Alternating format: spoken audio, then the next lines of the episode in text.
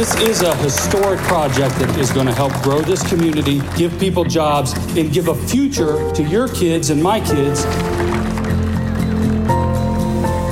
Where you sit today used to be a General Motors plant, and now there are over 1,000 employees working here. Is this a union shop? It is our desire to not be. Seja bem-vindo à Liga dos Leigos, onde pessoas semi-aleatórias discutem assuntos que não dominam.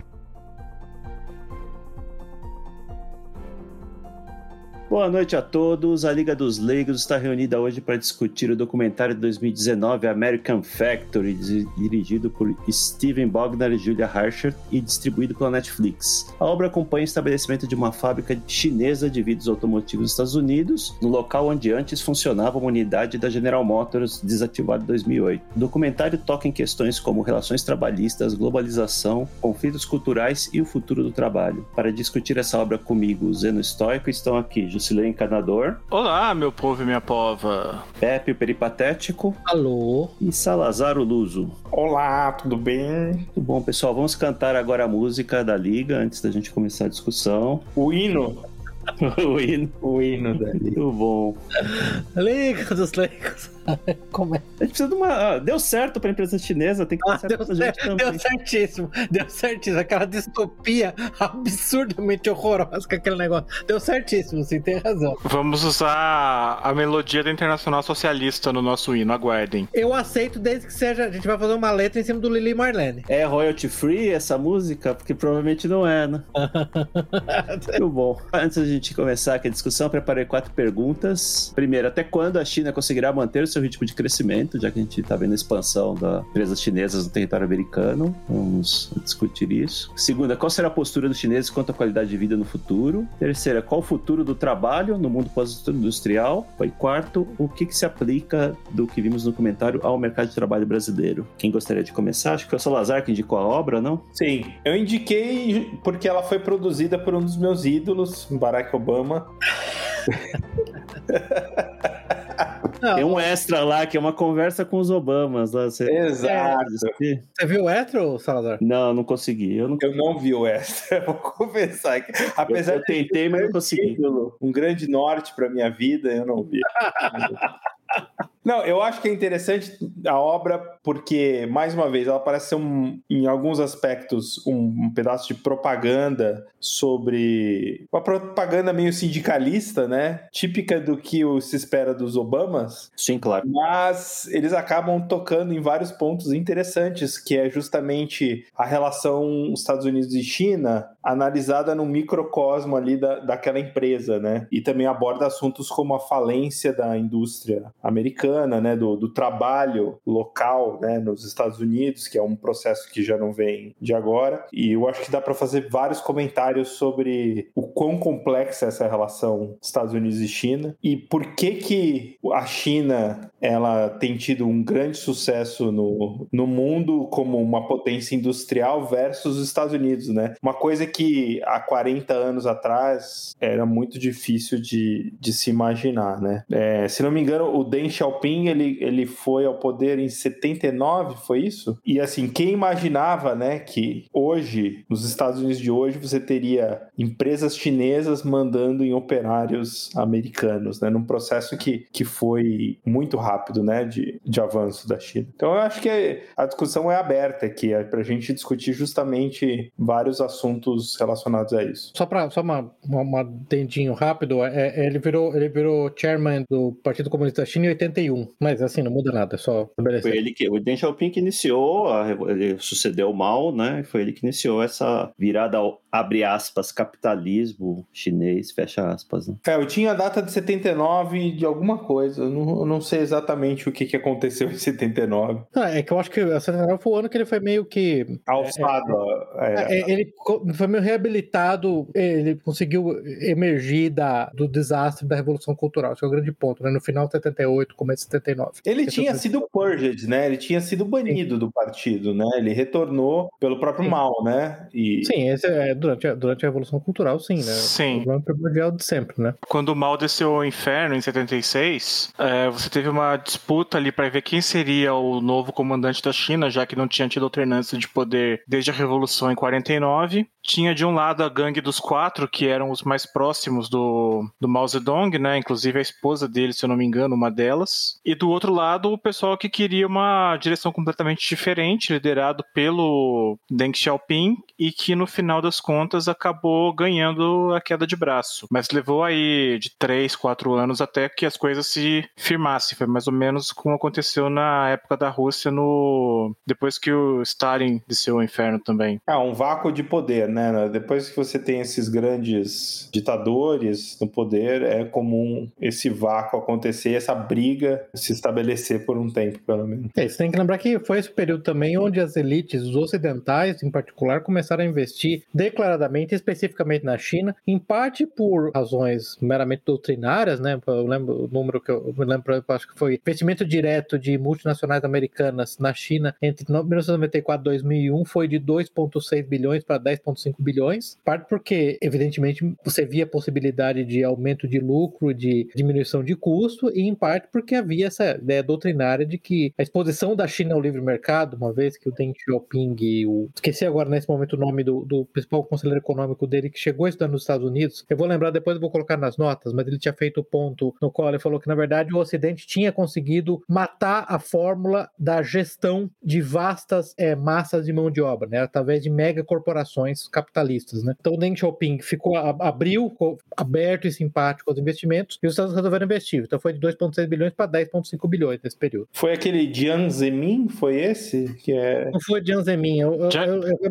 Jiang Zemin foi sucessor do É. Deng Xiaoping. eu realmente vou ter que lembrar. Eu eu não lembro o nome agora. eu vou foi o maior período, né, de... Foi quando rampou, né, a China, né, o Jiang Zemin. Sim, né, que- Sim, Porque, na verdade, a abertura que foi sinalizada, o desejo de receber investimentos, a, a declaração de que haveria um capitalismo de Estado que era a, a receptivo a investimentos externos, na verdade, foi com o Deng Xiaoping, né? Sim. Então, o Jiang Zemin só, só continuou essa prática, né? Sim, você teve em 73 para 74 aquela, aquele processo lá de reconhecimento da China Pequim como sendo a única China, né, que expulsaram Taiwan das Nações Unidas, ainda com Mao Zedong no poder. Depois daquilo, é, teve aí um período nos anos 70 em que o Japão, que era o antigo o, o- o lugar de preferência das empresas ocidentais para investir, começou a crescer é, exponencialmente, né? Inclusive, eu fico brincando que se eu tivesse uma máquina do tempo, um dos lugares que eu gostaria de conhecer era o Japão nos anos 70, que era um absurdo de, de, de mudança. E aí, produzir no Japão, além de ter os conglomerados locais lá, que eles não são muito, não são, não são muito entusiastas do capital ocidental, começou a ficar cada vez mais caro. E aí começaram a olhar para outras alternativas de para produção e a China, com aquela capacidade de mão de obra infinita que eles tinham, era mais promissora, né? E tanto que 40 anos depois, tudo que nós consumimos praticamente vem de lá. É interessante isso porque a gente já falou isso em outros episódios, mas nos anos 80 todo mundo jurava, os analistas juravam que a próxima superpotência do mundo ia ser o Japão, né? É, e do ponto de vista de quem estava lá nos anos 80 vendo, realmente era o Japão era parecia ser é, irrefreável, né? Mas você veja que parte. ah, desculpa, Salazar, te cortar, mas ah, você veja que parte da, da questão, né, é que o próprio investimento direto na China era visto, entre outras coisas, como contrabalanço a essa, essa prevalência do Japão, né? Parabéns aos envolvidos, né? deu super certo. Eu lembrei do. Eu tava assistindo o filme, eu lembrei de um filme de 86, uma comédia com Michael Keaton, que chama Gang Ho. Também era um- uma montadora americana que é comprada por uma empresa japonesa e tem parte dos mesmos conflitos que a gente vê no documentário, né? A diferença cultural, disciplina dos japoneses versus a, a rebeldia dos americanos, mas como é uma comédia, né? No fim todo mundo fica amigo e a indústria dá super certo. Depois de, depois de mil e uma confusões, né? Não é exatamente o que aconteceu no, no- no documentário, então esse é um Ah, aspecto interessante. Um aspecto interessante do documentário é, em primeiro lugar, é, é um excelente documentário, tá? Só para deixar claro. Os dois, os dois diretores em particular, eu acho o diretor e a diretora, eles tiveram um sucesso enorme em fazer um documentário que, na, em grande medida, não era panfletário. Eu acho que o único momento onde isso meio que vaza né? É quando fica claro que os dois têm essa visão quase, é, quase não, essa visão extremamente romântica do que é sindicalismo, né? Do, do sindicato em particular. Exceto por esse fato, eles foram bem precisos, bem equilibrados ao retratar com uma luz simpática tanto funcionários chineses quanto funcionários americanos. Isso eu achei Sim. bem interessante. E, eles falaram numa entrevista que eles são pró-sindicatos mesmo, né? E, e, portanto, esse é o ponto onde eles não puderam deixar, e aí eles, claro que eles cometeram nesse ponto uma simplificação grosseira. Eu anotei alguns dados aqui que eles omitiram do, do documentário, mas isto posto, o documentário em si é muito bem executado, ele tem aquela de, de cinema, cinema verité, né? E, mais importante, por uma razão que para mim é inexplicável, o chairman Cao, lá, o chairman da companhia, que é um claramente Fuyao, né? empresa de vidros. Da Fuyao, ele deixou os cinegrafistas filmarem tudo, né? É, eu achei estranho algumas coisas é, lá, não, realmente é, meio... Você sabe que na entrevista dele, o, o, o Zeno, é, é, o, eu vi várias entrevistas com o diretor, você sabe que a ideia inicial do, deles era contratá-los como empregados da Fuyao, os dois, ah, é? os dois diretores, assim, eles disseram, não, não, não, não, a gente não quer ser contratado porque nós queremos manter nossa independência, entendeu? Uhum. E ele falou com um negócio bem interessante, eu acho que foi, se eu não me engano, foi a Julia Reichert que falou isso, né? Ele falou, e uma coisa que ajudou muito a aumentar essa veracidade, né? Essa, verossimilhança, vamos colocar assim, é que tinha a barreira da língua. Muitas vezes se gravava as reuniões em mandarim e só depois, na hora da tradução, que a gente entendeu o que eles falaram. Uhum. Então ficou, tem esse aspecto fascinante, né? E, e, o Salazar mencionou no começo que os Obamas, na verdade, produziram, só para assim, ser preciso, que eu acho que isso é informação importante, viu, o Salazar. O documentário foi pensado, ele foi montado, né? E inicialmente ele tinha algum dinheiro daquela participante mídia, que por acaso foi, foi a, a, a companhia que fez o, o uma verdade, a Inconvenient Truth, o filme do Al Gore, né? E mais tarde ele foi comprado, na verdade, pela produtora do Obama, lá, tal da Higher Ground. Isso também é interessante. Se eu não me engano, foi comprado. Isso foi comprado depois que ele foi apresentado no Sundance Film Festival. Tá? Isso, é, isso é interessante. Não foi desde o começo com os Obamas. Os Obamas meio que se apaixonaram. Ah, então, assim, é, é, é, não, não há nenhuma influência, teoricamente, do, a, a, a, a, menos que seja alguma coisa retrocausal, né? Assim, o... Ah,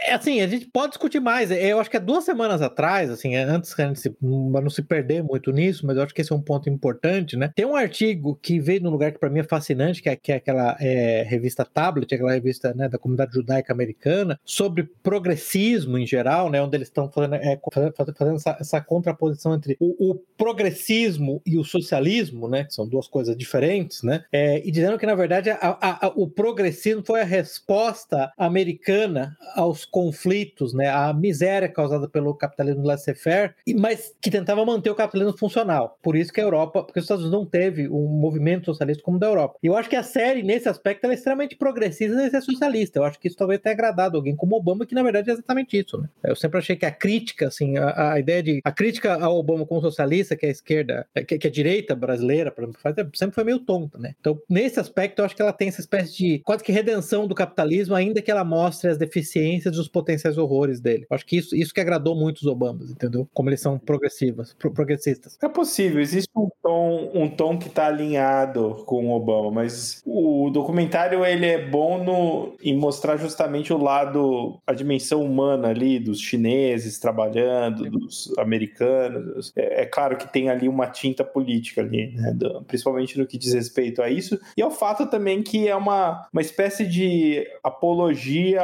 à defesa defesa, e aí eu, eu, acho que isso até serve aos capitalistas americanos, de que, ó, não dá para trazer as fábricas mais de volta para os Estados Unidos, tá vendo aí? Esse é um, nossa, excelente ponto, excelente ponto. É, ó, não, uhum. não dá, não dá para voltar mais o relógio. O que a gente pode até discutir aqui se, se isso seria válido ou não. Em certa medida, sim, não dá para voltar mais o relógio para trás, né? Mas será que não, se as coisas não fossem um pouquinho diferentes é, da maneira que como os Estados Unidos está organizado hoje, né? Não seria possível pelo menos fomentar algumas indústrias nos Estados Unidos, não todas, talvez, né? Mas alguma, enfim. Deixa eu falar três pontos aqui, o Pepe falou do documentário. É, esse, essa dupla, né? Steven Bogner e Julia Hart, eles, eles, revisitaram esse, essa localidade, né? Eles fizeram um documentário antes sobre o fechamento da indústria GM, que serviu de. Agora é a base lá da Fuyao Vidros, que é The Last Truck, eu não, não achei o, o documentário disponível. Ele ganhou o Oscar, né? O Inevitável. Inevitavelmente, o nome do Obama lá atraiu o Oscar Uhum. pro, de documentário 2020. E a Julia Hart, ela tá com câncer terminal. Ela anunciou que esse é o último filme dela. Oh, uau, isso eu não sabia, uau. Caramba, uau. Ah, Sobre a parte da GM, o, que, o, o filme que me fez lembrar, que, que me lembrou é, assistindo American Factory, foi um documentário do Michael Moore, de 89, chamado Roger and Me, Aham. que é um filme que conta né, a, derro a derrocada da GM naquela região de Flint, no estado de Michigan, que era uma cidade que tinha 200 mil pessoas e que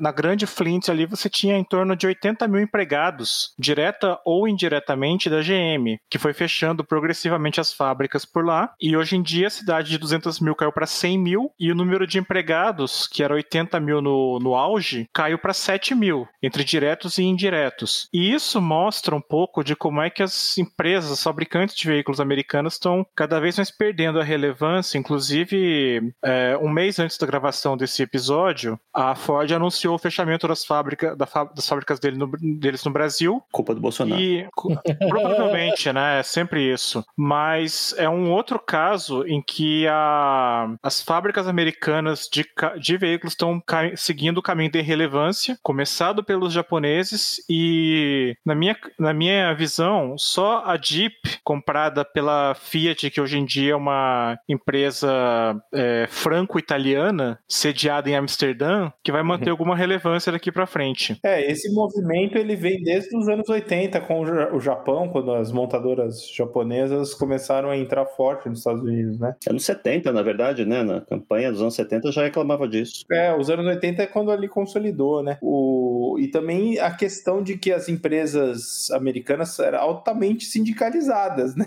Esse é o problema. E isso, na na GM, se não me engano, eles tinham benefícios de aposentadoria é, integral, era parecer funcionário público, né? Uhum.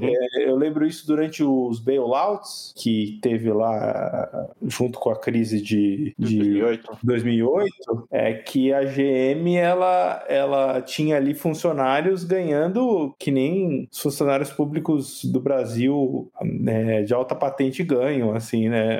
Benefícios vitalícios, enfim. A indústria americana automobilística ela sofreu muito com os sindicatos, né? Que é o próprio filme tenta defender.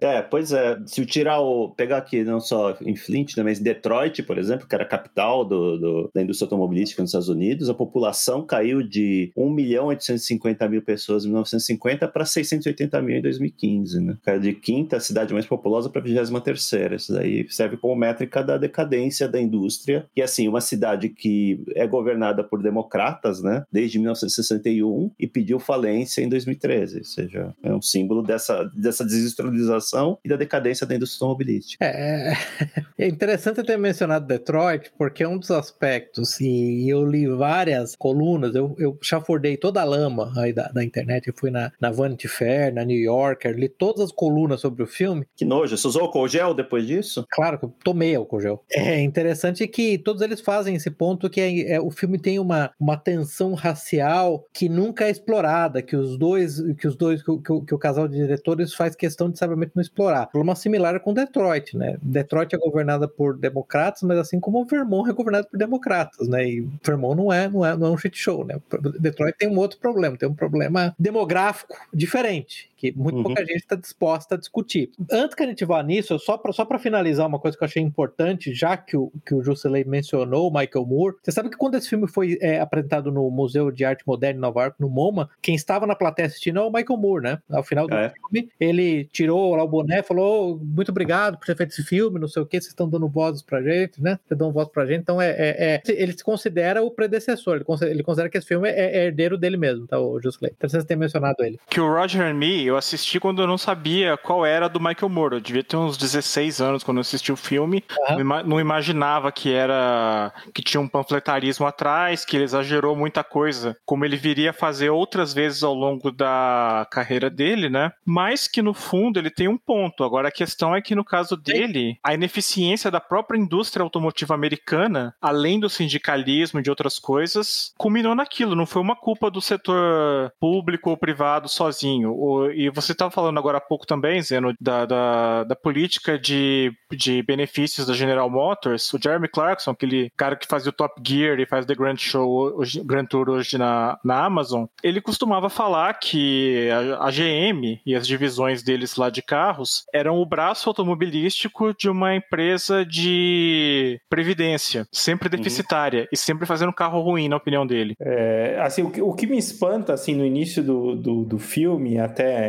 eu não fui atrás para ver isso, fiquei de, de, pesquisar e não pesquisei, que é o seguinte, o que que deu na cabeça desses chineses de comprar uma fábrica falida nos Estados Unidos e querer fazer Eles não compraram a fábrica, eles compraram eles a usaram o prédio. É, eles compraram, é, é, o prédio, o local. Né? Eles compraram a planta. Mas é. assim, o que, que, deu na cabeça? Não, eles compraram o esqueleto, nem, nem, não tinha nenhum mecanismo. Olha, a, a, além de aspectos certamente culturais, o Salazar, é, já que você falou que você não foi atrás, eu, por acaso foi atrás, o estado de Ohio deu benefícios fiscais. Ah, deu benefícios Da ordem de 10, 10, 10, 10, milhões de dólares. Você tem que lembrar, olha, o lucro da fábrica hoje, 2018, é 20 milhões de dólares. Os benefícios fiscais que foram dados à época eram 10 milhões de dólares. Metade do lucro correndo da fábrica. Teve outro estado aí do Rust Belt que estão fazendo a mesma coisa com a Foxconn, né? Pra montar uma fábrica de LCD. O governo Trump, né? O Trump puxou. Isso. Eu não lembro se era Minnesota, mas eu lembro que alguém tentou fazer isso Minnesota, também. Tentou, uhum. fizeram estimativa lá que o Estado só ia recuperar os, os benefícios fiscais lá em, sei lá, em 100 anos. Isso. Era um negócio bastante absurdo. Até onde eu sei, a fábrica não foi implementada até hoje. Mas, assim, todo mundo, todo político americano quer. É, é uma bandeira muito importante, né? Principalmente nesses estados aí do, do Rust Belt, dessa zona que está sendo.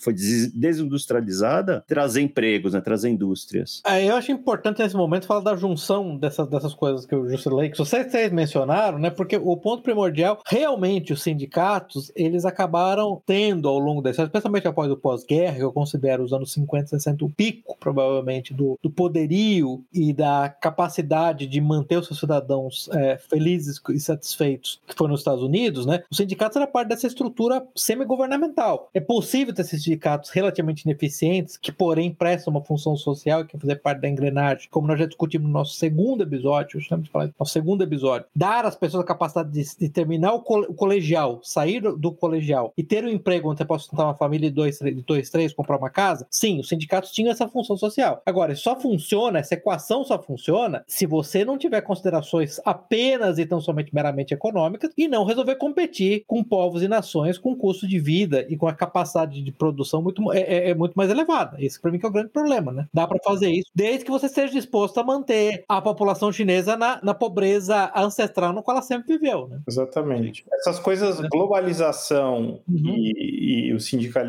não conversam, né? São coisas que não conversam, porque se você abre a sua, a sua economia, mesmo que parcialmente, para competição externa, você está sujeito justamente a isso que você falou, a culturas diferentes, a graus de eficiência operacional diferentes. É impossível que a sua indústria seja eficiente em todos é. os mercados. Todo, todas as indústrias do seu país sejam as mais eficientes do mundo em todos os aspectos, não é impossível. Exato. Então, alguém vai se perdendo. Talvez no mundo ainda não tão globalizado, funcionaria os sindicatos, funcionaria você manter ali essa superestrutura que estava de alguma forma associada ao governo para encaixar ali os trabalhadores. Eu acho que na verdade os sindicatos tiveram um papel importante para estabelecer coisas como segurança do trabalho, né? É, controlar os abusos, porque o, tipo de coisa que o, os operários chineses hoje submetem na China, trabalhar sete dias por semana, 12 horas por dia, acidente de trabalho ao rodo, é, nenhuma preocupação com, com poluição, esse tipo de coisa, são coisas que os sindicatos no Ocidente lidaram, sei lá, no século XIX.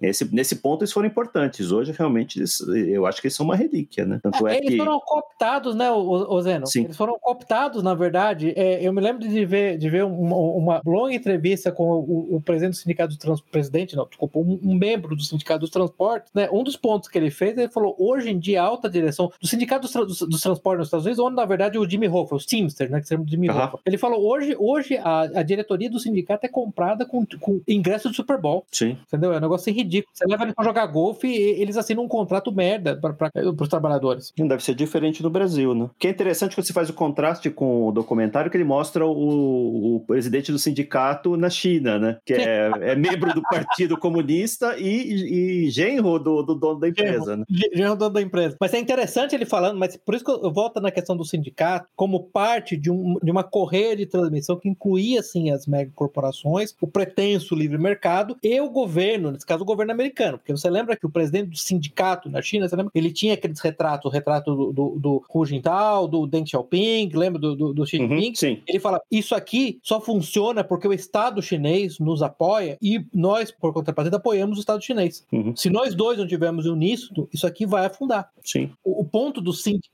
o sindicato ele existe com uma estrutura, em última instância, ele tem que ser como uma estrutura de bem-estar social e que ele tem uma função específica eh, na moral nacional e no espírito nacional. Se a consideração, se o cálculo for meramente econômico, for só o bottom line, então eu concordo com você que não faz sentido nenhum ele existir, ele tem que ser eliminado. E esse, para mim, é o grande problema, né? Ter perdido exatamente essa capacidade de entender a visão holística dos cidadãos americanos como pessoas para as quais, com as quais as elites têm obrigações, versus o cidadão, cidadãos americanos são unidades funcionais produtivas que não estão operando em máxima eficiência. Sim. E entendendo isso, isso, esse todo, como funciona, responde a pergunta do Salazar, né? Ou seja, o sindicato, a empresa, o, mesmo os operários que estão saindo da China para trabalhar nos Estados Unidos, todos são soldados do- de um plano de dominação global, né? Sim, sim. Cara, isso é muito legal, isso é muito importante. Ó, eu- quando eu assisti, eu, falo, "Putz, eu, eu tinha que ligar pro Salazar para falar isso agora. Um dos discursos que o Sherman Call faz para os trabalhadores, porque eles tinham, eles tinham sessões, lembre-se que eles contrataram, não lembro o número, alguma coisa do tipo, eram 3 mil americanos inicialmente, mais ou menos mil chineses, tá, gente? Então, Isso. basicamente, eles pareavam. Por né? colocavam um supervisor chinês com dois, três trabalhadores americanos. E a razão para fazer isso é relativamente simples, acho que vale a pena só explicar. Como aquela era uma planta de carros, na verdade, eles não tinham know-how de fabricação de vidro. Então, eles trouxeram as equipes técnicas da China e recontrataram os metalúrgicos que não faziam vidro, que tinham que ser retreinados. Era Uhum. parte do acordo com o governo de Ohio, né? com o governo do estado. Né? Então, havia sessões separadas em mandarim, onde os trabalha... onde o- a, a liderança chinesa explicavam para os supervisores chineses como eles iam tratar os americanos. Mas uma das mais impressionantes para mim, o, o Salazar, foi quando o, o, o chairman, lá, o Call, começa a falar: vocês são chineses, vocês são filhos, vocês nasceram de mães chinesas. Não importa onde vocês estejam no mundo, não importa onde vocês tenham nascido no mundo, vocês são chineses. Que na verdade mostra claramente que essa concepção etnonacionalista da existência humana é perfeitamente normal em qualquer cultura. Isso Uhum. que tanto a esquerda quanto imbecilmente a direita, a direita brasileira associa com Hitler, entendeu? Não, é natural, qualquer povo entende isso, entendeu? O fato de você nascer numa merda de um país não vai você parte daquele país. Um chinês que nasceu na França não é francês. Um, um africano que nasceu no Havaí não é havaiano. E assim Uhum. vai, né? entendeu? Um sueco que nasceu na, na Nigéria não é nigeriano. Aquela parte eu achei sensacional, aquilo não foi explorado por quase ninguém, porque era um filme desencapado, mas aquilo foi muito interessante. E que ele dizendo que a mãe, a, a motherland, né, a terra de vocês, é a pátria mãe, é a mãe de vocês, e que você tem que fazer isso pela pátria. Então você tem que ter uma concepção nacional que vai além do mero e simples é, é- é lucro, eficiência produtiva completa. Aquilo foi muito interessante. Agora, como é que você compete com isso, né? Entendeu? O que, que você tem a oferecer para o trabalhador americano? Estados Unidos não são um país, porque se eles não, se eles não são etno-estado, eles não são um país. Eles são um aglomerado de pessoas, uma espécie de shopping center com bandeira e hino nacional. Como é que você vai competir com isso? É, Não só isso, como o que querem fazer agora é que o primeiro pecado possível é você ser racista, o segundo Sim. é ser patriótico, né? Aham, sim, sim. Qualquer manifestação de patriotismo te torna um, um extremista. Literalmente Hitler, né? E eu É. acho que esse é um dos aspectos que eu mais gostei do, do documentário. É, ele mostra a China como um país unido e um país com autodeterminação versus um Estados Unidos que é uma zona, é uma bagunça ali, não tem. Atomizado. Né? E, e para o olho não treinado, os Estados Unidos é diversidade, é, é uma Tolerância.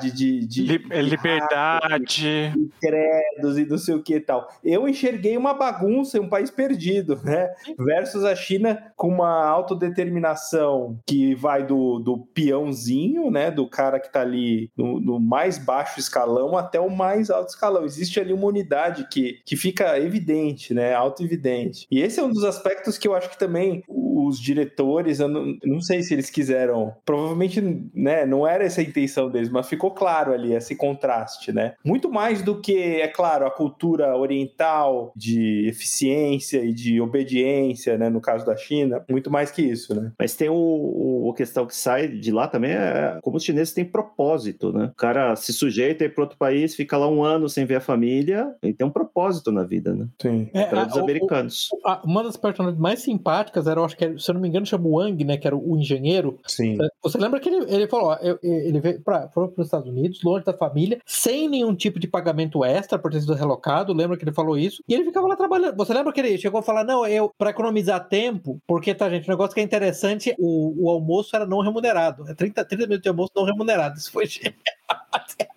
What the fuck, né? E ele comprou uma É. caixa de bolinhos. Twinks, né? Acho que é Twinks. É, é tipo, é tipo um. Como é que chama no Brasil? Ana Maria. Ana Maria, Maria. obrigado. É uma caixa, então, ele comia Ana Marias, tá? Pra, pra, É, pra, de almoço. pra- na hora do almoço, o almoço dele era tipo 2, 3 Ana Maria. Ele E assim, o cara com 20 anos de empresa, tá? 20 anos, sim, sim, obrigado. Um sênior, pra deixar claro, um engenheiro sênior da empresa, tá? Uhum. Assim, e era um caso assim, não era de nada excepcional, né? O, o, o Zeno, né, que é interessantíssimo, assim. Aliás, o excepcional era os gerentes chineses, dizendo, mas eles querem, eles querem o fim de semana inteiro livre. Ninguém aceita trabalhar nem no sábado. Sábado Dois e domingo, todo sábado, todo domingo, é absurdo sábado, isso. Querem trabalhar só 8 horas por dia.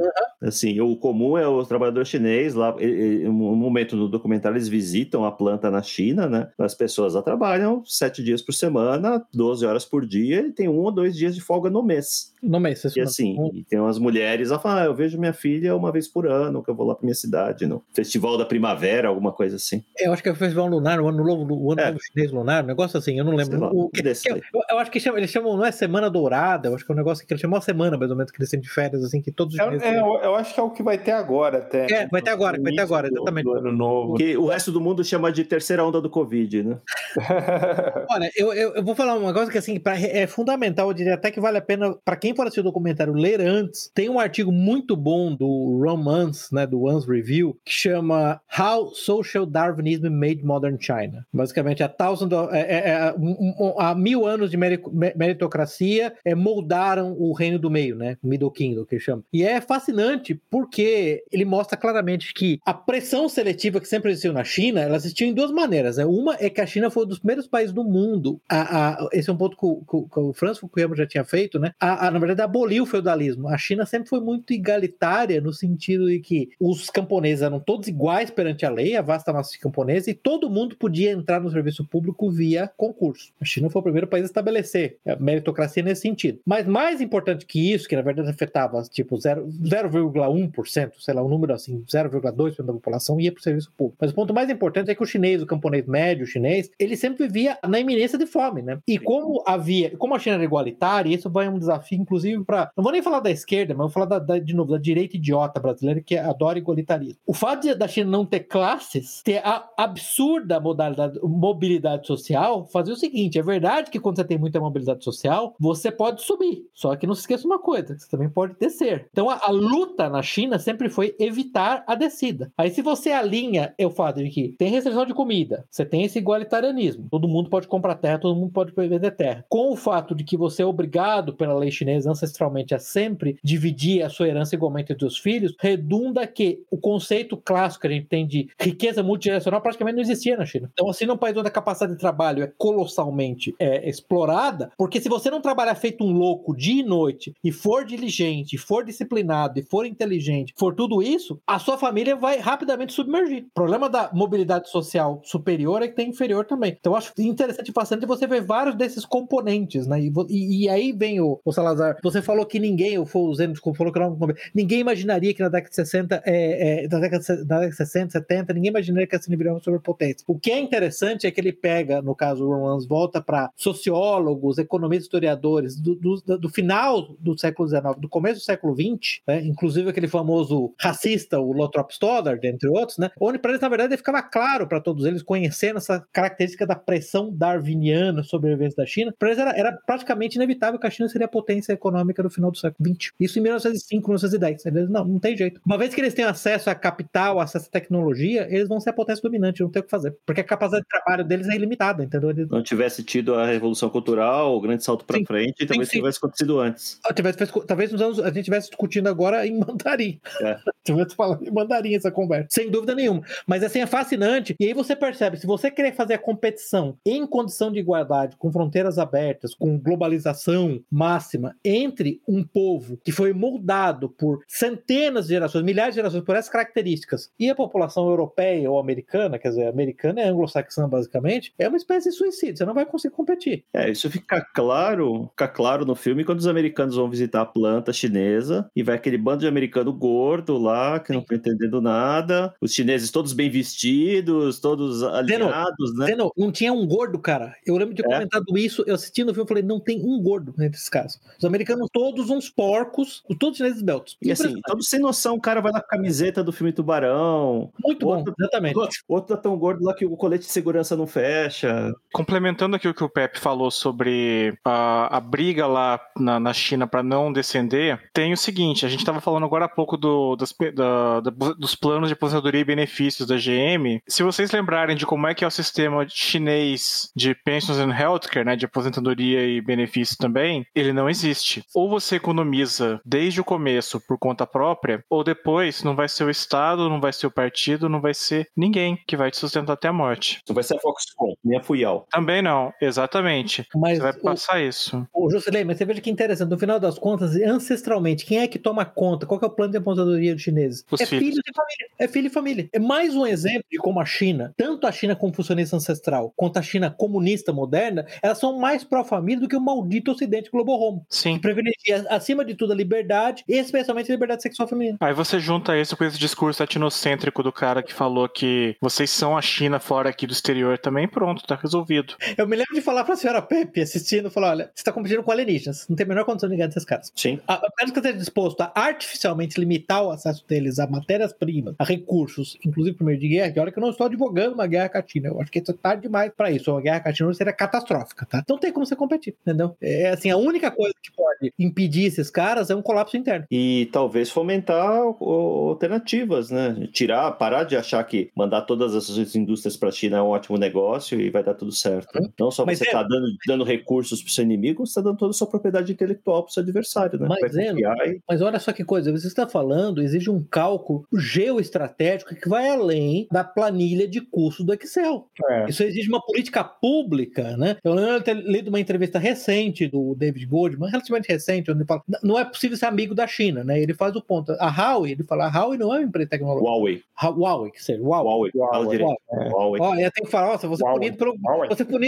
é punido pelo, pelo Sherman Cow, hein? O Sherman Aham. Cow vai me demitir. É, ela não é, ela não é empresa de tecnologia, ela é uma empresa imperial. Sim. Não, ela, ela faz hoje o papel que a Companhia das Índias fazia, que aquela Hudson Bay Company fazia para o Império Britânico, a Companhia das Índias fazia, fazia para o Império Holandês, né? Sim, agora você imagina entregar toda a estrutura de celular 5G do Ocidente para a Huawei e declarar guerra à China. O que, que vai acontecer? Mas, Zeno, isso é uma coisa que eu falei, eu tive uma conversa via telefone é, com o Salazar. Eu falei, as pessoas não entendem. de- Como a direita estúpida, ela acha que a China tomou controle do assunto. Não tomou, quem tomou controle foi o Globo Homo. E eu lembro de ter comentado exatamente esse ponto. A China, o, Globo Homo, que é hostil à China, vai provocar a China até que ele entre em guerra com a China, na pior condição do mundo, porque ele vai se colocar economicamente dependente da China, enquanto militarmente ele provoca a China. Seja com Taiwan, seja com Filipinas, Vai dar muito certo. Coreia do Norte, Mianmar. É, Coreia do Norte, Mianmar, o resultado vai ser catastrófico. Vai ser o pior dos mundos. além do fato de que o Globo, que o Globo Home enfraqueceu e tornou menos coesa a própria sociedade que vai, em tese, teria em tese que defendê-los, né? É, é como eu falei, é um, é um shopping center, os Estados Unidos, infelizmente, eu digo para um país que, por uma série de razões, eu tenho um profundo carinho, infelizmente, hoje é um, é shopping center barra inferninho com uma bandeira nacional. É, não, é, é uma, é uma questão que não tem solução, né? Porque a solução é desmontar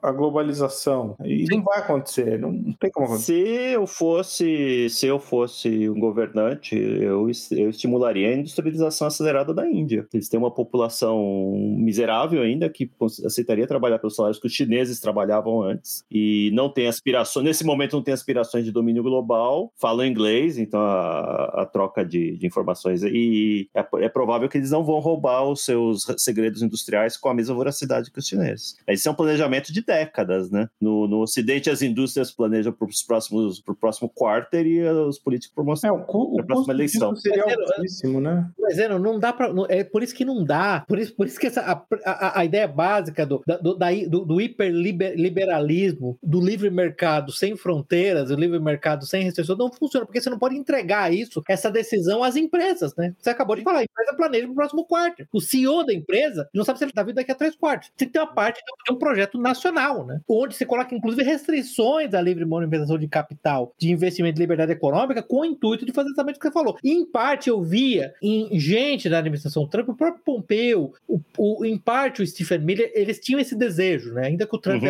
o Trump manifestasse daquela maneira meio abobalhada, que ele bo, bo, bo, bo, que ele sempre fazia, você via claramente o desejo de fazer algo desse tipo. Oi? China, China, China. É, China, China. China. Você via o desejo de fazer algo desse tipo, incluir uma aliança ampla, né, de defesa uhum. que de, de, de, defesa e de, de, movimentação de parque industrial que incluía o Japão e a Índia. É, porque tem muitos países ali na vizinhança geográfica da China que estão muito desconfortáveis, não só com a, a voracidade territorial da China, quanto a, o acúmulo de equipamento militar que eles têm feito nos últimos anos. Não, é que completando também o que o Zeno falou sobre a Índia, tem o seguinte: é, num episódio passado da Liga dos Legos, eu cheguei a comentar do, do encanador mestre, né? O, a criatura mais inteligente que já apareceu no mundo do encanamento, foi meu mestre durante vários anos.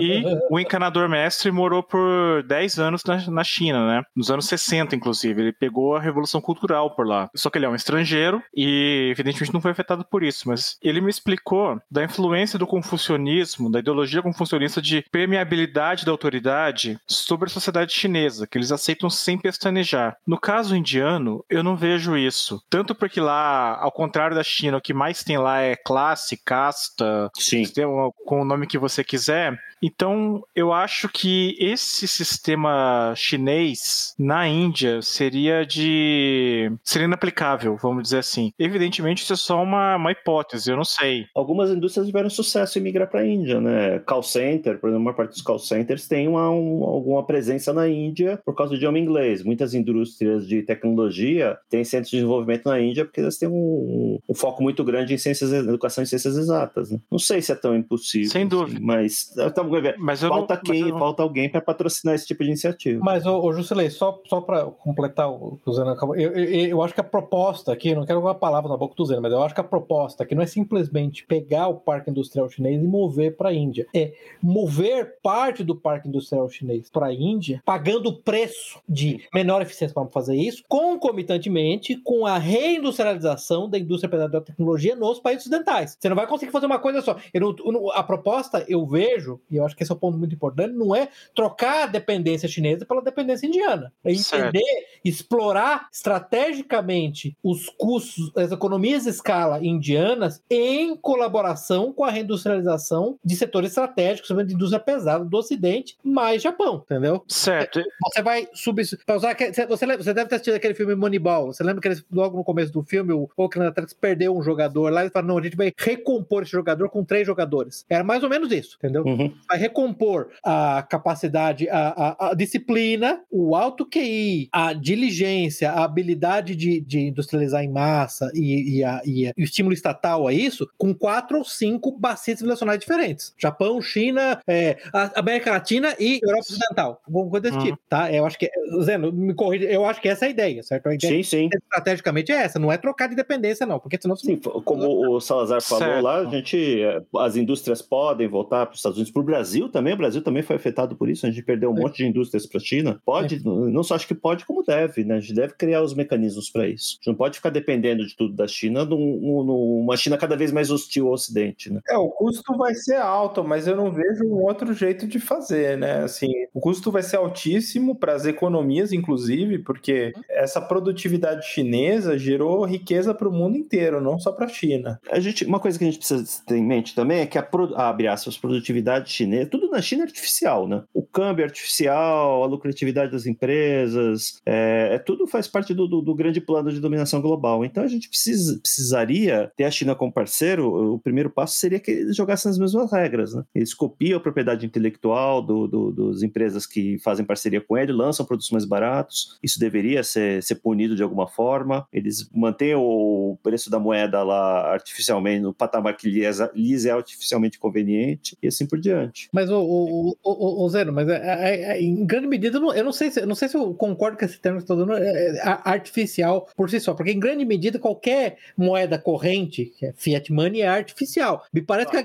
a questão é a seguinte: a China é uma nação que tem indústria e tem mercado, ou uma civilização que tem indústria e tem mercado. O Ocidente é o contrário, é um mercado que por acaso ocupa um território. Quando o Ocidente se reorientar a ser de novo uma civilização, ele, naturalmente ele vai ser, para usar entre aspas, o termo artificial, não tem problema nenhum. Eu acho que você vai competir em igualdade, não demandando que a China vire um território derracinado, atomizado igual ao Ocidente. Você vai competir com a China em igualdade, se torna, se uma espécie de China. Então, tem política estratégica industrial, sim, que nós vamos sustentar, entendeu? Sim, a indústria eu vou manter operando, subsídio, a indústria eu vou manter operando com subsídio, vai, vou manter operando sobre. Tem que ter subsídio. Sim, sim, eu vou fazer isso, exatamente. É, é, justamente uma, uma, coisa que o Trump começou a fazer, é, as tarifas, é, punir eles por alta tecnologia, acesso a alta tecnologia em, em, em propriedade intelectual. O Trump roubo, né? Roubo de tecnologia.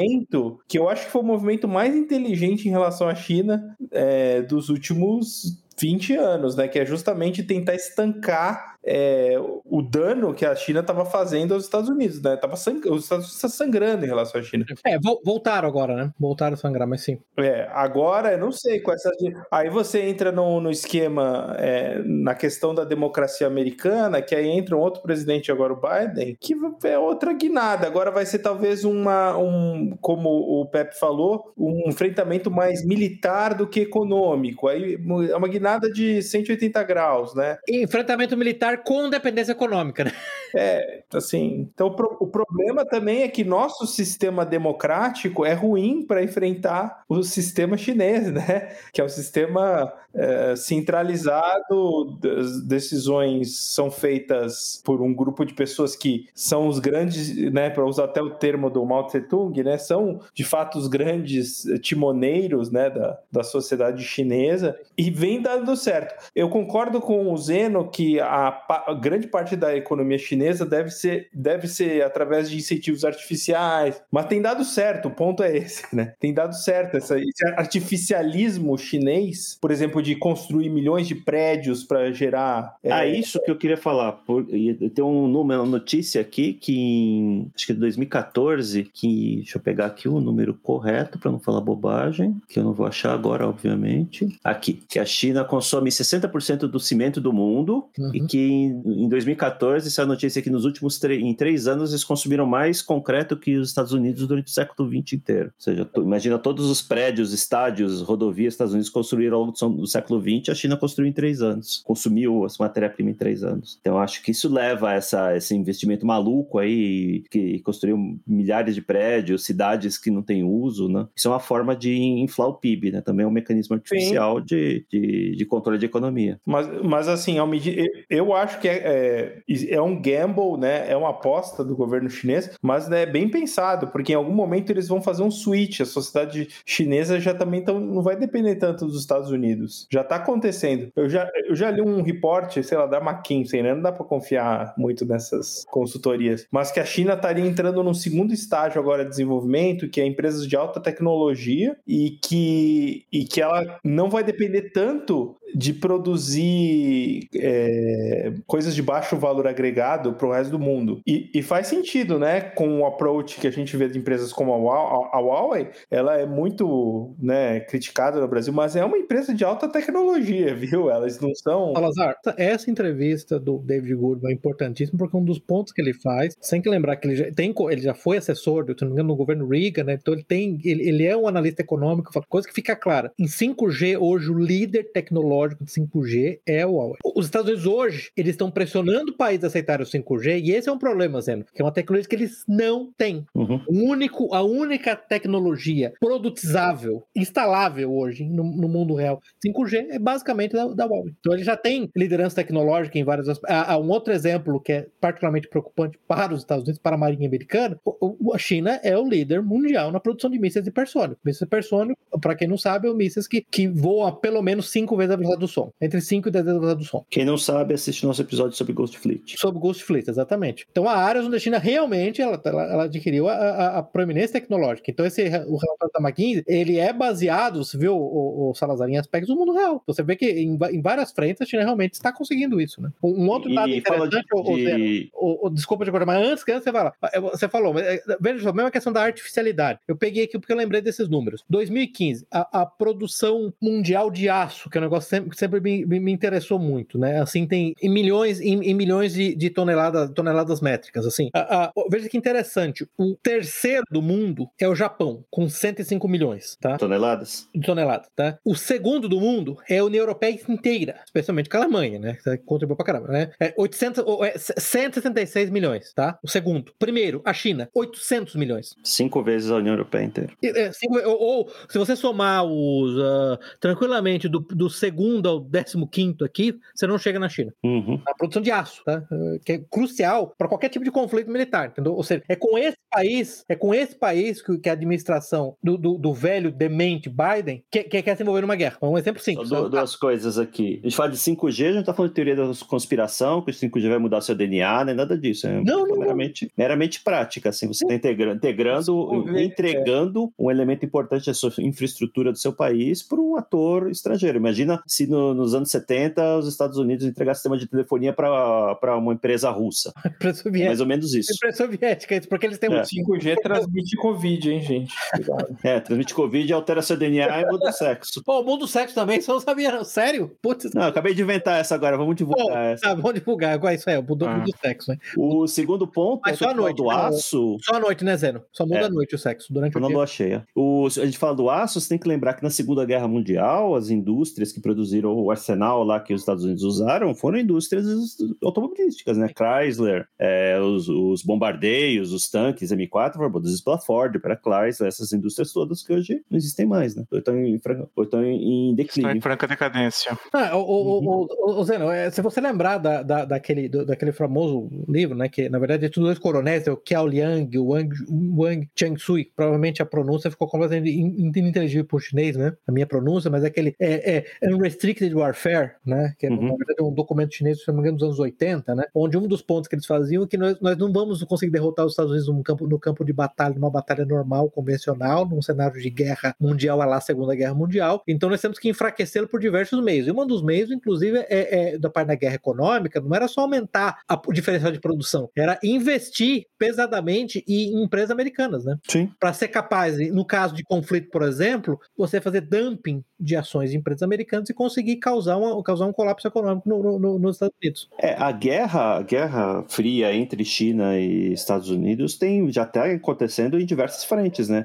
Tem guerra cibernética, temos essa guerra econômica, temos Uhum. uma guerra cultural, né? Que hoje a, a- qualquer filme de Hollywood aí tem dinheiro da Tencent, da Alibaba Pictures, sei lá qual mais empresa chinesa. O mercado cultural hoje é altamente vulnerável à influência chinesa e, e essa questão de infraestrutura, né? Quando ah, você percebe que os chineses estão comprando empresas de eletricidade ou estão se tornando é, investidores em empresas de eletricidade no Brasil, o que, que, que isso significa? Não? E empresa de petróleo na África, tudo isso faz parte de- de- dessa estratégia, né? não é simplesmente não é simplesmente pelo dinheiro, né? Tudo faz É. parte de um grande plano. É, eu acho tão importante fazer ressaltar, né, o o Zeno, que é, é, quando nós advogamos uma estratégia transcivilizacional de contenção à China, é importante entender que cada país tem um papel específico, né? Eu digo isso para deixar claro que enquanto eu entendi que o governo Trump é capaz de criar uma estratégia nacional de combate de uma guerra fria com a China, o governo brasileiro não tem essa mesma característica. A ideia do governo brasileiro de brincar de guerra fria com a China, eu considero estúpido. Ele não tem a mesma capacidade a mesma disposição do, é, do governo do governo do, do governo americano. né? Vamos deixar claro. É, assim, é- é- é- eu acho que a gente pode falar, eu sei que a gente faz questão de não falar de assuntos é, recentes, mas eu acho que assunto já antigo bastante. Eu considero um dos grandes erros do governo Bolsonaro, por exemplo exemplo, foi a, a oposição cretina à vacina chinesa. Uhum. Baseada em nada, basicamente. Entendeu? Eu não acho nem que isso tenha sido a- a- por ser chinesa em si, mas mais por questões eh, picuinhas paroquiais internas, né? Mas- Possivelmente, tem razão. Possivelmente, possivelmente esse foi um elemento importante, sem dúvida nenhuma. Eu não sei, eu acho que existe uma ala ideológica no governo brasileiro que ainda enxerga a China como se fosse um, um, sa- um satélite, como se fosse um algo do, do mundo da Guerra Fria, onde existia a União Soviética, que é uma visão atrasada da China. Né? É, eu, eu, eu, eu, Sala- Salazar, eu, eu- já fiz esse ponto algumas vezes em outros lugares, então eu vou fazer para deixar todo mundo chocado aqui. A China hoje, na situação corrente, nessa fusão de confucionismo e e, e- comunismo da China hoje, ele é menos anticristã, menos antifamília do que o, o Ocidente Global Home. Né? Sim, e essa ala ideológica brasileira, além de ver a China como se fosse do tempo da Guerra Fria, vê a Rússia do mesmo jeito, até Ah, sim, hoje. e- essa é a grande desgraça. Essa, essa, essa é a maior- uma oportunidade perdida do Brasil em particular. Não vou nem mencionar só, do Brasil em particular. Assim, essa, essa russofobia é, é, é desprezível. É. estúpida, é desprezível. Zeno, as suas perguntas como é que estão ainda? O que que nós temos que discutir delas ainda? É, a primeira pergunta que eu falei é que até quando a China conseguirá manter seu ritmo de crescimento, acho que a resposta é não sabemos, né? Ô, Zeno, deixa eu reformular assim. Alguém aqui aposta no colapso da China? Eu não aposto. No curto Pelo prazo, Tá, vamos fazer o seguinte. Curto eu não. aposto mais no colapso dos Estados Unidos que no da China. Em 25 anos, tá, em 25 anos, quem que vai, quem, quem que vai ter colapsado? A China ou os Estados Unidos? Estados Unidos. Estados Unidos. E, me- e me- e metade disso. É, eu sei que o Zeno é o mais cético com relação à China, por isso que eu queria ouvir o que ele vai falar. É, eu, o que me deixa com o pé atrás de fazer previsão da China é que a gente fica todo mundo muito fascinado com as fotos de Xangai lá, e crescimento, e números. Mas lembrando que tudo que chega pra gente faz parte dessa mesma Guerra Fria, né? Tá comprando indústria elétrica aqui no Brasil. É a narrativa que tá chegando. Ou seja, a gente não sabe os números verdadeiros de miséria na, na, na China, né? Ou, qual a porcentagem de miseráveis que tem lá que não estão sendo atendidos? Como é que, como é que eles pensam, como é que eles veem esse, essas aspirações militares, né? Isso, isso eu gostaria de, de- ter mais informações a respeito. Mas sim, em Mas, 25 anos, em 25 anos acho que é mais provável que os Estados Unidos colapsem do que a China, sem dúvida. É, é, é, Zeno, só o único senão que eu falei. né, é- é- é- você tá falando da foto e eu tô tentando falar do filme, né? Tá. Então, é, eu não quero saber quantos, quantos miseráveis tem hoje, eu quero saber quantos tinham há 10 anos atrás e há, e há- e há 20 anos atrás. Pra mim, esse é o grande ponto, entendeu? E essa Sim, mesmo tendência- isso eu não tenho certeza. Mesmo esses números eu não, não vou ter certeza deles. É, a, a gente tem que entender as coisas como a, a gente recebe uma informação e isso já tem um viés para interpretação, né? É, você descobre que a China construiu uma cidade lá para 800 mil habitantes que não mora ninguém. Aí quem é mais cético assim com relação ao progresso, uma puta desperdício, né? Olha só, a China jogando dinheiro fora, recurso fora, num, num projeto um projeto idiota, né? Quem é mais é, é, sinófilo vai dizer, não, a China está planejando para o futuro aqui, estão construindo cidades antes que elas sejam necessárias. Então é difícil a gente entender exatamente quais dessas iniciativas vão, vão render frutos, né? Mesma coisa nos anos 80 que os Estados Unidos capturaram um caça, um caça soviético, né? E descobriram que ele tinha uma tecnologia antiquada lá, mas essa MiG-25, tecnologia tinha né? Eu acho que era o É. MiG-25, né? Isso. não tinha circuito integrado, nada, que tornava ele é, pouco vulnerável a pulso eletromagnético, né? Então, quem era fã da Rússia fala, nossa, eles estão preparados para esse tipo de ataque, né? Os outros não falam, não, eles estão com a tecnologia atrasada mesmo. Várias É a história do lápis, né, na informação. nave espacial. Que é uma lenda urbana, na verdade. Você É sabe. lenda urbana, isso. É Sim. uma lenda urbana. Eu aposto mais na China, até trazendo de volta aqui para o documentário, porque eles parecem ter realmente um senso de autodeterminação. Propósito, né? Tem propósito. E você vê até uma mela... no para mim ficou claro isso no documentário, uma certa melancolia, que eles sabem assim que eles são umas gerações que estão todas fodidas já comprometidas. Uhum. A vida dos caras Os é americanos, você tá falando, dos americanos, né? Melancolia dos os americanos. americanos e os chineses, mas os chineses, eu tô falando agora dos chineses, porque é o seguinte: a vida dos americanos é fodida sem perspectiva. Os chineses parecem que são cientes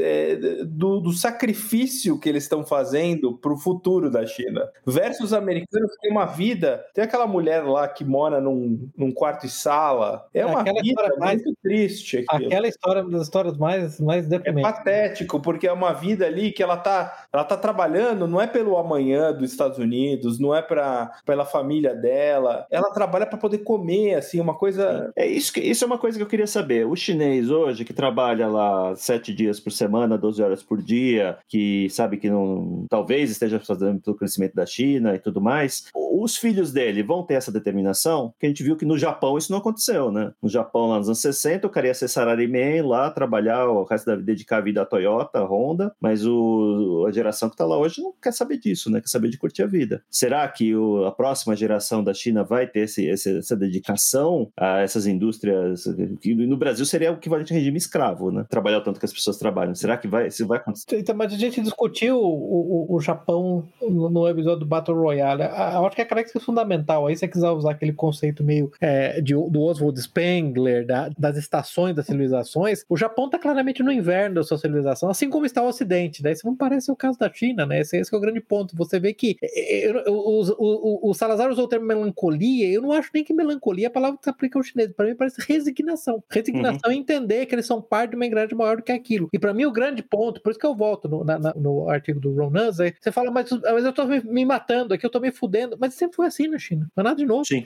Esse, é, esse é um ponto interessante. O, o Estado, a gente tem que entender que a gente está vivendo numa ilha hoje civilizacional, né? Porque o estado da maior parte da população ao longo de toda a história humana foi da mais abjeta miséria, né? Foi, é, é, é, é tá, tá, literalmente é uma refeição da fome, né? É isso. hoje que você tem a sua alimentação garantida, você é. tem assistência médica, que você tem um monte de coisa, isso aqui é uma exceção no, no, no mar da história. Não, os chineses, é, há 30 anos atrás, sob o, o, o Mao Tse Tung, 30 não, né? 40 anos atrás, sob o Mao Tse Tung, eles estavam comendo casca de árvore, né? Então, assim, trabalhar 12 horas por dia, 7 dias por semana, talvez seja um upgrade. Progresso. É um upgrade para ele. É, é, mas é, mas o progresso, o progresso é um negócio que a gente vê no processo histórico, mas que é, como experiência pessoal é muito difícil, né? Você, enquanto pessoa de classe média, vivendo no Brasil e tudo mais, você está numa ilha de prosperidade inacreditável ao longo da história, né? Mas pro seu ponto de vista, talvez não seja, ah, minha vida tá uma merda, eu não tenho aqui, eu não tenho dois carros esporte, não tenho lancha, não tenho sei lá o que, não consigo ir viajar todo ano pro exterior, para pro seu ponto de vista, talvez isso seja uma experiência diferente. Mas, Zeno, para mim, é aí que volta a questão primordial de uma civilização, e por isso que eu gosto muito do modelo lá do Samuel Hutchinson, do, do Clash of, Clash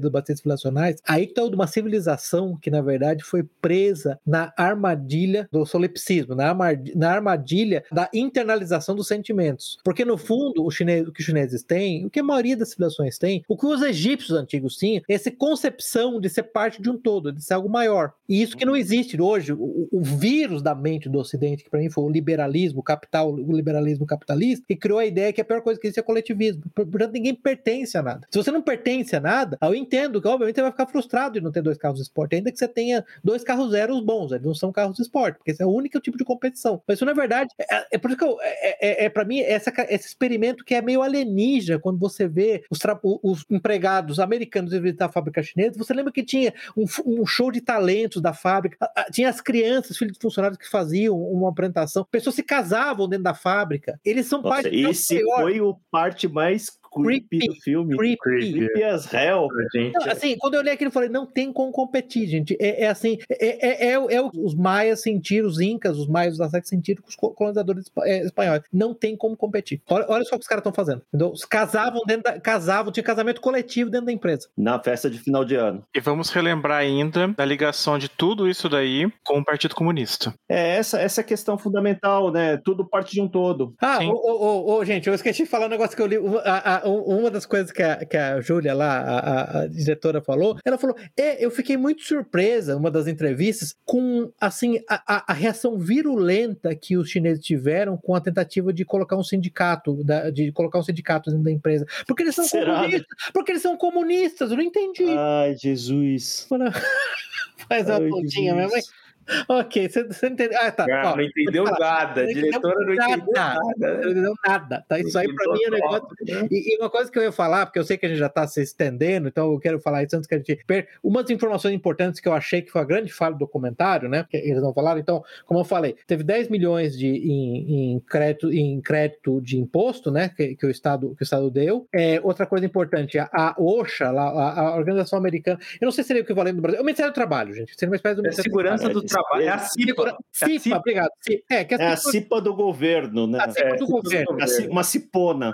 É. O Ministério do Trabalho, o Departamento de Trabalho americano tem a sua própria CIPA, tá? Então, chama OSHA, né? É, a OSHA é, deu multas de mais de 900 mil dólares desde 2016 para a FUIAL América, tá? O Biro de Relações do Trabalho deu uma multa de 120 mil dólares porque eles demitiram é, vários empregados que queriam formar um sindicato. Isso também é proibido, né? E eles tiveram uma, uma, uma ação coletiva. Eles não só demitiram, como eles falam isso no documentário. Não, inclusive, e, o, o, Zeno, é fascinante porque o, o, você vê um supervisor falando: Não, eu, eu, sabe como é que eu sei que eles queriam ir formar um sindicato? Eu tenho espiões entre eles. Eles é. contam tudo. Mostra a foto do cara, esse cara aqui é sindicalista, eu vou demitir. Eu vou semana que vem. Semana. Coisa louca. semana. Bem orgulhoso, né? E aí teve, teve, uma ação de, teve uma ação coletiva de 600 empregados que tiveram problema com, com pagamentos, tá? Que eles acabaram fechando por 1,3 milhões de dólares, um acordo, né? No ano que a empresa abriu lá, no ano que elas estavam tentando sindicalizar, a empresa chegou a perder 40 milhões de dólares por ano. E hoje em dia a empresa tem 2.300 funcionários e tem um, um, lucro líquido de 24 milhões de dólares. Só para, só para, assim, eu achei que interessante que eles não tenham falado disso, porque a impressão que dava, olha só, é, os chineses colocam os trabalhadores em situações horrorosas, que realmente são situações horrorosas. Você lembra aquele cara que ficava lá num, dentro de uma sala com um forno a mais de 60 sei, graus, sei lá. 60 graus, um negócio assim, né? Por 200 o, graus. É, o forno era, mas a, sala ficava tipo a 60 graus, ficava super ah, alto, né? Por horas a fio, né? Não sei o quê. Mas o, o OSHA lá, o Departamento de Trabalho, multou a empresa, né? Você, você teve, não, não obstante o sindicato não sido formado, a empresa sofreu um monte de restrições governamentais. Eu acho que isso aí, o, o documentário falhou. E essa parte foi essencialmente, para minha opinião, desonesta, porque ele queria ressaltar o sindicato, sem falar que havia outros caminhos de proteção sem o sindicato, né? Sem o sindicato, o trabalhador fica totalmente desamparado na mão do, do empresário malvado. Não é bem Sim. assim, né? Sim, claro que não, porque lá, lá, como no Brasil, você já tem legislação estabelecida, né? Sim. Você não Sim. pode bater no funcionário lá porque chegou atrasado, alguma coisa assim. Por mais que eles queiram, por mais que eles queiram. É. E, e, e por coisa... mais que ele mereça. E por mais que ele mereça. E uma coisa que eu achei interessante, não sei, eu, eu lembrei, vou até comentar isso com o Zeno. Você percebeu que tem uma hora que eles estão na China, visitando a fábrica chinesa, e aí tem um trabalhador americano que fala mandarim e um trabalhador chinês conversando, e fica claro ali que a impressão que o trabalhador americano, ele é mais, ele é mais virulento contra seus colegas do que o próprio chinês. Uma coisa sim, meio Quisling. Sim. Uma coisa meio Quisling ali, eu achei bem interessante. O próprio, aquele próprio VP da fábrica, lembra que logo quando a fábrica abriu, teve aquele senador lá que tentou falar de sindicalismo, ele falou, ah, de, de onde ia cortar a cabeça dele. É impressionante como as elites locais colocadas para administrar, muitas vezes mais, mais, mais, mais virulentos que os próprios chineses, né? Tentaram ser mais reais que o rei, né? Isso também é uma coisa que eu achei bem interessante. Não, mas e depois quando o cara é demitido, ele vira casaca, e... né? Isso, ele vira casaca, exatamente. Ele vira casaca, que é típico, né? É típico. Meu Deus do Tem céu. Tem umas cenas muito engraçadas, aquela do ala... alarme de incêndio, né? Que quer mudar de lugar. O alarme de incêndio, gente, é genial, né? O, o, o Sherman chega lá e começa a querer mudar as coisas, ele fala, não posso mexer. E até porque ele é baixinho, né? Aliás, o cara parece o Jabba, o Hut, né? Ele parece um alienígena, né? Ele parece um sapo, né? Assim. E, e, ele falou, não, porque eu quero mudar a altura desse negócio. O cara falou, olha, tem legislação específica que exige que de incêndio fique nessa altura específica. Não, não, eu quero mudar. E você vê claramente que é alguém que não tá acostumado a ser, a ser contrariado em nada, né? O, claro que não. Você, você vê claramente, né? Você lembra quando ele fala, eles queriam. Você lembra que ele manda mudar o lugar, uma porta de lugar lá? Uma porta, hum. eu digo uma porta de hangar, tá, gente? Não é uma portinha, não, é uma porta de hangar. Então o cara falou, vai custar, não sei, lembra? 100 mil dólares, 200 mil dólares pra mudar a porta, não tem que mudar. Sim, ninguém questiona por quê também, né? Assim, é absurdo. Por é, que mudar a porta? O outro quer construir um todo, aí ele fala, não, não, não precisa do todo, não. Não precisa do todo. O ano que vem Mas vai estar assim Na inauguração pode estar chovendo. Não, não vai estar chovendo, ele fala. não, gente, é, assim, é, fascinante, é fascinante. Não vai estar chovendo. Realmente e além disso, não, para quem é engajadinho e quem tem preocupações ambientalistas ou trabalhistas, ah. tem um monte de cenas que são um show lá. É quando fala de um chinês jogando tinta direto num córrego, isso, isso, por isso. exemplo, ou então quando eles estão na China e tem um funcionário lá pegando cacos de vidro com uma luva que não, que não protege de corte. É, uma luva meio de, é, veludo, uma, né? Um negócio é, assim. uma luva muito simplória e que não, esse tipo de coisa assim, você vai ter um show de, de calafrios ao longo do filme também. Acho que vale a pena destacar que essas cenas não são para quem, quem acha que tudo é respeitado no mundo do trabalho. Pessoal, tem dois assuntos aqui que eu queria que eu anotei aqui para abordar. Não sei se vai dar tempo, se vocês querem. Um que é o Vamos. o futuro do trabalho, né? Indústria 4.0, essas coisas, como é que isso impacta, e o outro é Universal Basic Income. Acho que você acaba se relacionando. O futuro do trabalho, eu acho que assim, a própria China é uma das potências que mais investe em automação e inteligência artificial, né? É uma das líderes de inteligência artificial já. E maior quantidade de robôs no mundo, né? Mais que Coreia e Japão também. Robôs industriais, né? A proliferação de robôs, eu acho que ela é inevitável em vários Sim, aspectos. Eu me pergunto, como é que a China China vai lidar com esse bando de gente? Eles vão, vão pretender exportar isso Boa pergunta. Eu não sei, eu não tenho resposta. para o Brasil? Assim, é é uma pena que já tenha, a gente tá com quase uma hora e, quase uma hora e vinte de, de não dá para explorar o assunto, mas a volta para mim é uma questão fundamental que nós discutimos no episódio sobre o Nabomber, né? Eu esqueci quem foi o biólogo evolucionário que falou, né, que durante 50 milhões de anos o problema das espécies foi é, não tinha nutrientes suficientes. E nos últimos 50 anos, o problema particularmente dos humanos é que tem nutrientes demais. É por isso que tem epidemia de obesidade. Na verdade, Sim. você pode dizer que durante 50 mil anos de história humana, o problema é que você não tinha gente o bastante para fazer trabalhos. O problema nos últimos Uhum. 50 anos é que não sei o que fazer com gente, né? Como é que se resolve? Essa para mim é a grande questão, né? É, eu lembro da gente já discutir fora do podcast, né, que algo como a exploração espacial é a alternativa mais humana, mais decente, mais cristã de lidar com o problema, porque as outras alternativas são, sabe quais são? São horrorosas, né? Como é que você vai lidar com o excesso de pessoas, né? Se não for, se não for com a expansão para além do nosso planeta, né? Uhum. Que, no fundo é assim que, a- que, que, que as crises supervasculares da Europa, por exemplo, é, é, é, foram resolvidas e de, outro- de outros territórios, expansões territoriais, né? Qual que sobrou para expandir, né? É, e quanto ao Universal Basic Income, eu acho que eles estão intimamente ligados. Eu, ao contrário de 99% da direita, que vai ficar horrorizadinha com isso, eu diria que ele- é o Universal Basic Income é inevitável. Num cenário onde você tem uma percentual cada vez menor da população empregável, você está falando com automação, que na verdade, quando o Salazar fala de automação, que é inclusive o fim do seriado, o fim do seriado, o fim do documentário, é a resolução do problema da fábrica, é mais automação,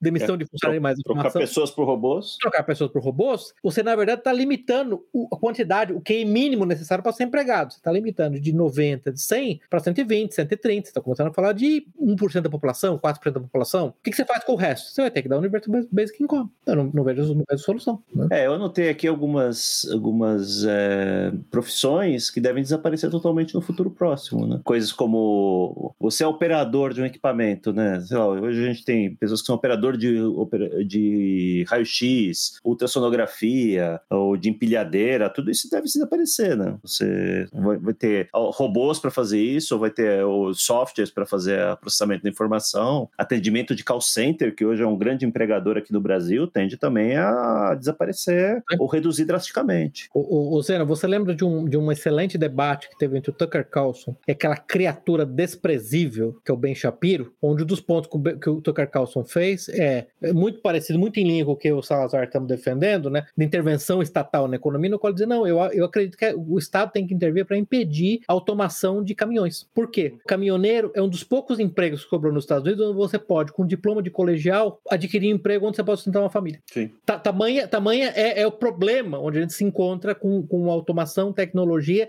e, e nem empregabilidade de uma massa. É, veículos autônomos eu acho que vai ter um, um efeito muito grande. Isso mesmo piloto de aeronave tende a desaparecer ou, ou diminuir muito a quantidade, né? Imagina só, você já tem avião que hoje pousa e decola sozinho, especialmente para carga, né? Carga não se importa que não tem uma pessoa no cockpit. Eu acho que a resposta da- das elites vai ser, talvez, além de ter UBI, né? É controle populacional. né? Sim, sem dúvida. A, a, a resposta. Não, eu diria que é mais, né? O, Não tenha filhos. Ô, Salazar, a resposta da- das elites, as elites não tem problema nenhum em simplesmente fazer. Qual, qual- qual é, qual é o termo que a gente usa em português? Em inglês chama de culling. É, é- é dizimação mesmo, tá? Quando você tem. Extermínio. Extermínio. Extermínio, extermínio mesmo. Não tem problema nenhum com isso, tá? As elites realmente é anti-humano. Por isso que eu digo, para todo o, o cristão, todo católico, é, é, adepto à lei natural, é um motivado tremendo do que fazer com esse excesso populacional. Por isso que eu não vejo uma alternativa que não seja essa expansão para novos territórios. É, mas essa renda universal, né, renda básica universal, eu acho que é um negócio. Eu também, eu também concordo com você. Eu não acho que seja eh, tenha como ser evitado, já que você, as pessoas têm limites, né? É, eu, eu lembro, eu trabalhei numa empresa durante muitos anos, lá tinha um estacionamento e o cara, o atendente do estacionamento, era o mesmo do dia que eu entrei até o dia que eu saí da empresa. Se a pessoa não teve oportunidade, estudo, não, o cara tava ali no, no limite do que ele conseguia fazer, né? Mas, Salazar, e- e- Você nunca disse pra ela, learn to code? O Zeno- e, pois é, mas esse é o problema. O limite não é só estudo. Esse é o problema, que é uma coisa, que é uma coisa, naquela grande conflito que teve assim entre o modelo puramente determinismo biológico e o modelo puramente sociológico, né? Assim, Francis Galton versus Franz Boas, né? Para ficar nos dois sociólogos, assim, né? O pêndulo devido à Segunda Guerra Mundial ficou completamente nessa, nessa teoria do motivação, simplesmente moldamento, simplesmente por condições ambientais. Mas não é esse o caso. Não é nem que o cara não teve estudo. Tem gente que não tem capacidade. Ele nasceu assim. A, a esmagadora maioria da população, entendeu? Tem que ir por volta de 100, um pouquinho menos de 195, exatamente porque essa é a média, entendeu? Populacional. Não tem o que fazer com essas pessoas. Não adianta você dar estudo. Não é isso que vai resolver. É que a gente fala de inteligência, todo mundo fica ofendidinho. Exatamente. Mas se você mudar para outra disciplina, você fala, ah, eu quero ser jogador na NBA. Eu nunca vou ser jogador na NBA. Eu não tenho, eu não tenho habilidade para isso, não tenho altura, não tenho físico, não tenho nada para isso. Então, não é questão de treinar, faltou treino, faltou isso. oportunidade, faltou alimentação. Não, não faltou, simplesmente não vou conseguir, não vou conseguir ser artilheiro do Bayern de Munique, nunca na, nunca na minha vida. Então é a mesma coisa. É grande Lewandowski. Não só está no Supremo, como ainda está marcando gols para o Bayern de Munique. Olha essa coisa. Olha só. Existe essa ideia de que qualquer crença que você coloque que seja limitante, ou seja, você fala assim, olha, nem, nem todos podem ser jogadores da NBA ou nem todos podem ser cientista, você está criando na cabeça das pessoas travas mentais, e entra todo um discurso de psicologia barata, que hoje é muito vendável, de que você pode ser o que você quiser. Não só isso, como o discurso da esquerda de igualdade, todo mundo é igual, né? Sim. Eu, eu concordo, assim, eu concordo que até certa medida, para uma criança, por exemplo, não é legal você botar limites na criança, até para ver para onde ela vai se desenvolver, né? Claro. Mas também fazer esse reforço positivo de não, você pode ser o que você quiser, astronauta, tá, tá, tá, tá, tá. Às vezes não falar nada ajuda, né? Que é justamente falar, não, tenta, tenta várias coisas aí e vamos ver no que você dá, né? É. O trato com crianças, não podemos discutir. Eu simplesmente não quero que, vi, que a seja uma política pública dizer que todo mundo pode ser físico nuclear. Isso é, isso é irreal, isso é contra a realidade básica, entendeu? E é você tratar a população como criança, né? Ou seja, a pessoa não consegue lidar com a realidade. Não, não se alinha, não alinhar os seus propósitos de governo com a realidade é má governança. É, e o problema vai continuar existindo, né? Então, assim, tem que ser enfrentado pela, pelas as elites, digamos, intelectuais e, e, e, as políticas públicas que saem dessas elites, que a gente já até discutiu isso bastante do, no episódio lá do, do Mencius Moldbo, elas vão ter que se voltar para soluções do mundo real, né? E, e, qualquer solução que não for uma solução, não adianta nada. Mas aí você precisa de elites virtuosas, você precisa de elites virtuosas e que tenham genuíno carinho pelas suas populações. As elites ocidentais hoje, do Globo Romo, elas são degeneradas e elas odeiam profundamente o afegão médio do mundo ocidental, né? Então, voltando nessa história, o, o renda universal, acho que é um assunto que teria que ser discutido em escala, sei lá, global, porque se os Estados Unidos, por exemplo, decide isso, decide que vai ter uma renda média, renda básica universal para a população, aliado a uma história de fronteiras abertas e ah. imigração sem restrições, colapso em tempo recorde, né? Mesma coisa o Brasil. Imagina só, o Brasil decidiu aqui por algum motivo, alguma maluquice do governo ter renda básica universal, vai ter argentino migrando para cá, querendo, querendo se candidatar, venezuelano. Como é que você lida com isso? O aspecto básico da renda básica é, é o fechamento de fronteira, sem dúvida nenhuma. Não acho nem. Ô, ô, ô Zeno, me desculpe, mas eu acho que cada país individualmente decidir pra, pela sua renda básica universal e fechar as fronteiras é mais plausível, mais viável do que um compêndio mundial que chega a um acordo com a renda básica universal. Hum. Por exemplo, no caso do Brasil, se, gente, se renda básica universal é inevitável, façamos nós da direita primeiro. Não deixa a esquerda fazer isso. Roube essa pauta da esquerda, entendeu? Sim, ela vai incluir, e ela vai incluir, sim, o tratamento de fronteiras. Tem que fazer. Eu realmente não vejo solução no longo prazo, médio e longo prazo para isso. Ah, não, não, é, não, adianta você dar curso de programação para o cara que não. foi taxista a vida inteira e, e o carro autônomo tirou o emprego dele, ou o cara que trabalha na mina de carvão. Aprende Python aí, negão. É.